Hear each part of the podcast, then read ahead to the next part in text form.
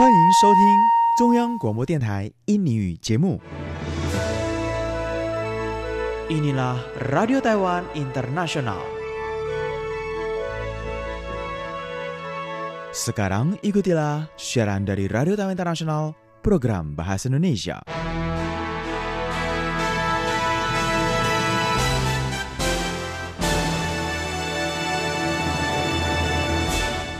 Saudara pendengar, apa kabar? Selamat berjumpa kembali dengan kami acara Radio Taiwan Internasional RTI siaran bahasa Indonesia di hari Selasa ini pada tanggal 20 November 2018.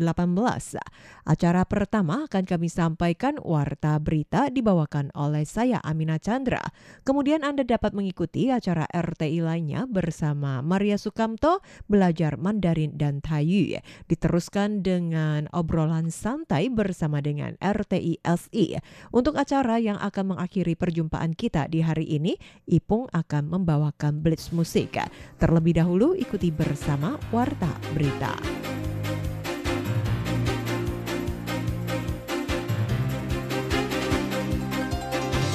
Pertama-tama akan kami sampaikan beberapa pokok berita.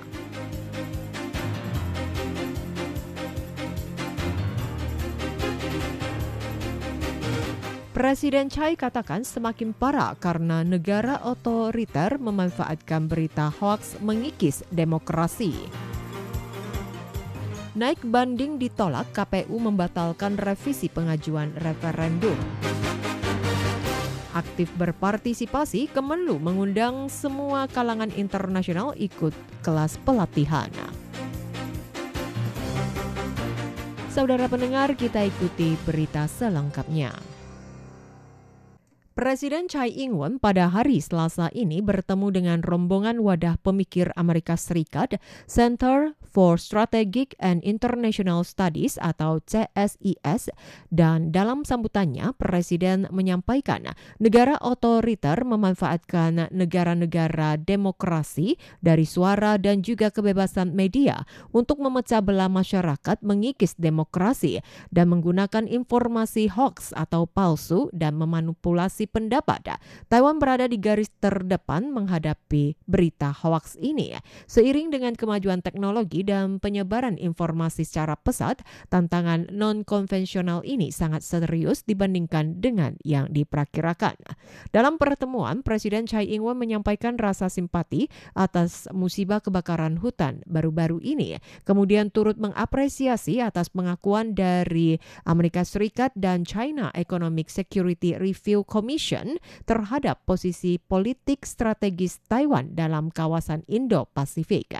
Presiden Chai mengatakan dalam laporan yang menyebutkan masa satu tahun yang lalu pemerintah Beijing aktif melakukan kegiatan militer yang ditujukan kepada Taiwan, menyebarluaskan informasi palsu melalui media sosial, mendukung partai oposisi bermaksud untuk melukai demokrasi serta pemerintah Taiwan. Presiden Chai mengemukakan negara sistem otoriter memanfaatkan kebebasan berpendapat dan media dari negara demokrasi.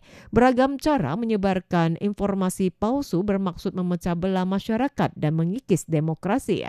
Taiwan berada di garis terdepan menghadapi berita palsu. Presiden Chai beranggapan tidak hanya Taiwan saja, banyak negara yang menghadapi permasalahan serupa dan kenyataannya lebih parah daripada yang dibayangkan. Presiden Chai Ing-wen mengatakan. Seiring dengan kemajuan penyebaran informasi menghadapi tantangan non-konvensional, ini semakin berat dibandingkan daripada yang dibayangkan. Seperti yang disampaikan oleh Chairman IET, Kantor Perwakilan Amerika di Taipei, James F. Moriarty, bahwa kali ini di masa pemilu Taiwan, ada tekanan dari luar bermaksud memicu paradoks, menyebarkan informasi palsu, ini menjadi fenomena yang sangat berbahaya. 并且这种现象十分的危险。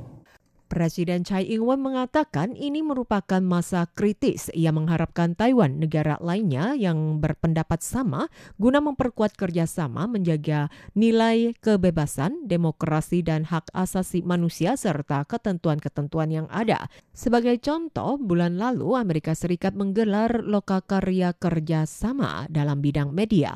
Presiden Chai Ing-wen juga mengharapkan dalam pertemuan ini dapat saling bertukar pendapat dan menghadapi segala tantangan tantangan yang ada.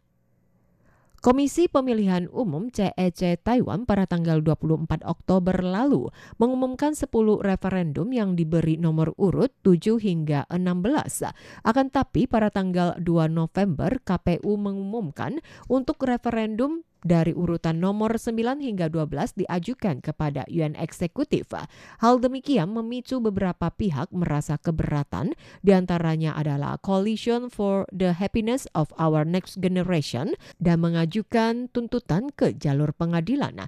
Namun KPU juga naik banding akan tapi oleh Mahkamah Agung pada tanggal 19 November menolak naik banding yang disampaikan oleh KPU. Semua telah diputuskan, KPU kalah naik banding, tidak diper diperkenankan untuk melakukan pengajuan referendum ulang. KPU pada hari Selasa ini mengatakan mengumumkan pembatalan pemberitahuan yang pernah disampaikan pada tanggal 2 November mengenai referensi referendum agar masyarakat tetap mengikuti referendum yang disesuaikan pemberitahuan pada tanggal 24 Oktober dan semua pengajuan referendum terkait akan dipasang pada koran dan internet. KPU mengemukakan setiap komisi pemilihan daerah akan mencetak poster pemberitahuan mengenai referendum 7 hingga 16 Selain dari pengumuman yang disebar luaskan pada tanggal 2 November mengenai referendum 9 hingga 15 dibatalkan, sementara informasi lainnya masih berlaku. Terkait dengan Kabupaten Ciai, tersebar informasi adanya petugas pemilu yang membawa surat suara dan mencetak di luar pengawasan. Menurut Komisi Pemilihan Daerah Ciai, untuk tahap awal pemeriksaan, hal ini merupakan kelalaian dari petugas pemilu.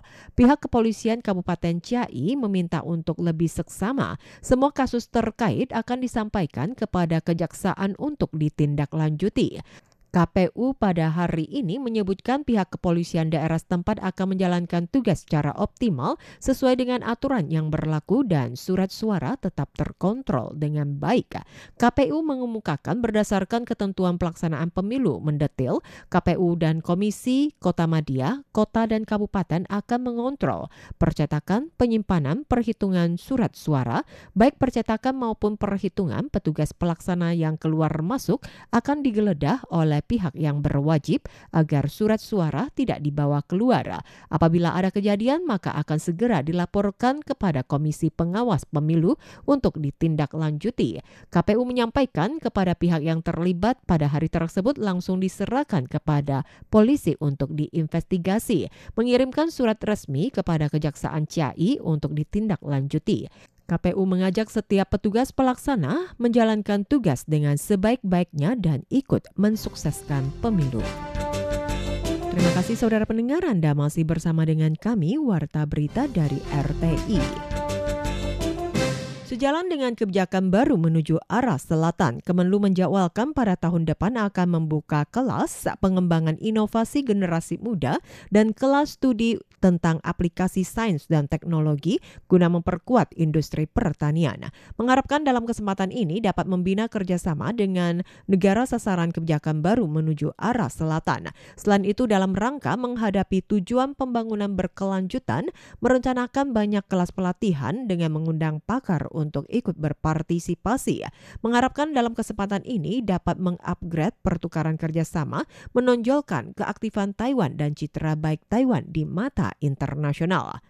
Direktur Divisi Kerjasama Internasional Urusan Ekonomi Kemenlu, Pi, mengatakan telah membuka dua kelas pelatihan yang difokuskan pada 10 negara sasaran kebijakan baru menuju arah selatan, enam negara Asia Selatan di antaranya India, Sri Lanka, Pakistan, total mengundang 45 ahli. Diharapkan dalam kesempatan ini juga dapat meningkatkan hubungan kerjasama dengan negara sasaran kebijakan ini, membantu membangun koneksi bisnis bagi pengusaha Taiwan, mengekspansi peluang pasar hingga ke negara sasaran kebijakan baru menuju arah selatan.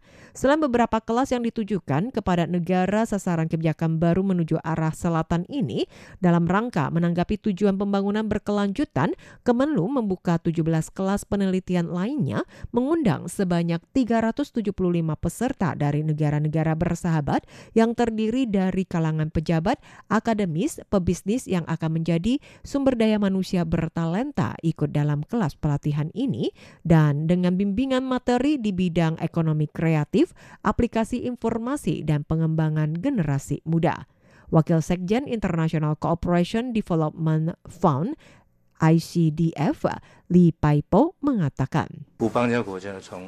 Negara-negara yang tidak memiliki hubungan diplomatik mulai dari Eropa hingga negara-negara di Amerika Latin seperti Brasil, Argentina, Chili juga ikut serta. Dari 375 peserta mencakup berkisar 46 negara telah melampaui dari batas hubungan diplomatik.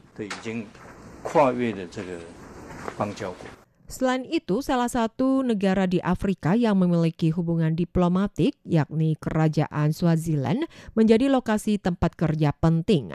Li Paipo mengatakan Taiwan mengembangkan pendidikan vokasional dan kompetensi pada tahun ini disesuaikan dengan permintaan kebutuhan tenaga kerja di bidang industri, membantu mengupgrade perangkat lunak dan perangkat keras guna meningkatkan mutu pendidikan dan juga membuka bimbingan lanjutan. Hingga kini pelatihan berjalan dengan baik dan telah berhasil menggapai sasaran peningkatan SDM berkompeten yang memiliki daya saing dalam industri. Tender untuk proyek Bandara Internasional Taoyuan Terminal 3 berjalan dengan tidak lancar. Kementerian Perhubungan pada hari Selasa ini menegaskan perusahaan Bandara Internasional Taoyuan mengajukan usulan rencana yang telah direvisi dan isinya paling lambat akhir tahun 2023 akan proyek akan diselesaikan membutuhkan tambahan anggaran hingga total dana mencapai 78,2 miliar dolar Taiwan. Pembangunan Bandara Internasional Taoyuan Terminal 3 dimulai pada tahun lalu bulan Mei. Rencana semula disetujui oleh UN Eksekutif dijadwalkan proyek selesai pada akhir tahun 2020. Awal tahun 2021 akan dilakukan uji coba pengoperasiannya. Akan tapi karena proyek tenderan utama ini berjalan dengan tidak mulus, pada awal tahun ini perusahaan Bandar Udara Internasional Taoyuan melaporkan kepada Kementerian Perhubungan penyelesaian pembangunan bandara bandara ini akan ditunda hingga akhir tahun 2022. Kementerian Perhubungan menegaskan perusahaan Bandara Udara Internasional Taoyuan secara resmi mengirimkan pengajuan revisi proyek pembangunan bandara dijadwalkan selesai pada akhir tahun 2023 dan tahun 2024 akan dilakukan uji coba dengan total dana anggaran mencapai 78,2 miliar dolar Taiwan dan sudah disampaikan perencanaan ini kepada UN Eksekutif. Hingga saat ini masih belum mendapatkan persetujuan. peruana. Berdasarkan pendataan yang ada, jumlah penumpang Bandar Internasional Taoyuan 2016 pertama kali memecah rekor mencatat lebih dari 40 juta orang per kali dan terus bertambah. Dan diperkirakan setelah perencanaan dari perusahaan Bandar Internasional Taoyuan, usai pembangunan Terminal 3 setiap tahun dapat melayani 20 juta wisatawan. Masih akan dibangun koridor satelit dan di Terminal 3 yang bisa melayani turis mencapai 45 juta orang per kali. Selanjutnya saudara pendengar kami sampaikan perakiraan cuaca dari Biro Klimatologi Sentral Taiwan di tanggal 21 November 2018. Wilayah utara kondisi cerah berawan, curah hujan 10 hingga 20 persen, suhu udara 20 hingga 29 derajat Celcius.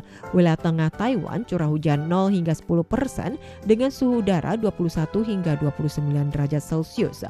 Wilayah timur Taiwan curah hujan 10 hingga 20 persen dengan suhu udara 20 hingga 28 derajat Celcius. Wilayah selatan Taiwan kondisi cerah hujan 0%, suhu udara 21 hingga 31 derajat Celcius. Berikutnya saudara pendengar juga kami sampaikan indeks bursa saham Taiwan hari Selasa 20 November 2018 berada pada posisi 9.743,99 poin menurun 87,4 poin. Nilai transaksi berkisar 92,339 miliar dolar Taiwan dan akan kami sampaikan beberapa nilai tukar mata uang. Untuk nilai tukar 1 dolar Amerika terhadap rupiah dengan angka 14.579,9 rupiah, sementara terhadap dolar Taiwan dengan angka 30,89 dolar Taiwan. Dan untuk nilai tukar 1 dolar Taiwan terhadap rupiah 471,53 rupiah. Saudara pendengar demikian warta berita dari RTI